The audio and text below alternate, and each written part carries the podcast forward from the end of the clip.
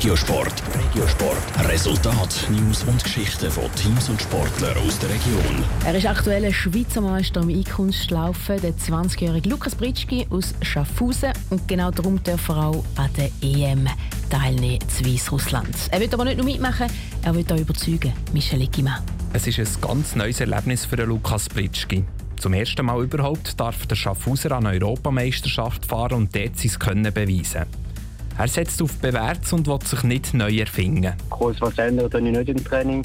Schlussendlich ist es trotzdem auch einfach ein Wettkampf. Natürlich ein spezieller Wettkampf, aber es wird vielleicht ein bisschen intensiver trainiert, aber im Großen und Ganzen bleibt äh, ja, das Training das Gleiche. Der Schaffhauser ist gut in Form. Chili hat ihm diese Saison auch schon über 200 Punkte gegeben, was im Eiskunstlaufen als gewisser Maßstab gilt. An der EM zu Minsk möchte der Lukas Britschki gerne beide seine Programme zeigen, also unter die besten 24 kommen. Denn nach dem Kurzprogramm qualifizieren sich nur die besten 24 für die Kür.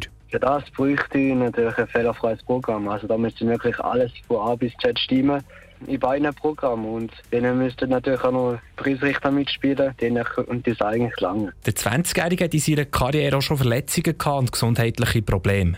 All die Strapazen haben sich aber gelohnt. Die Belohnung ist die EM. Erste Mal wahrscheinlich so eine ausverkaufte Eishalle mit Tausenden von Zuschauern. Da ist natürlich die Freude enorm groß. Und die Nervosität wird sicher auch steigen. Jetzt geht es kann ich noch gut schlafen, aber ich denke, dann vor Ort wird es dann sicher was anderes sein. Aber die Freude ist riesig. Auf dem Eis zeigt der junge Schaffhauser zu Minsk die anspruchsvolle Pirouetten und Dreifachkombinationen. Jetzt ist der Lukas Britschki noch im Endspurt von der Vorbereitungen für die EM zu Minsk. Ernst gilt es genau in einer Woche im Kurzprogramm. Top Regiosport, auch als Podcast. Mehr Informationen gibt es auf toponline.ch.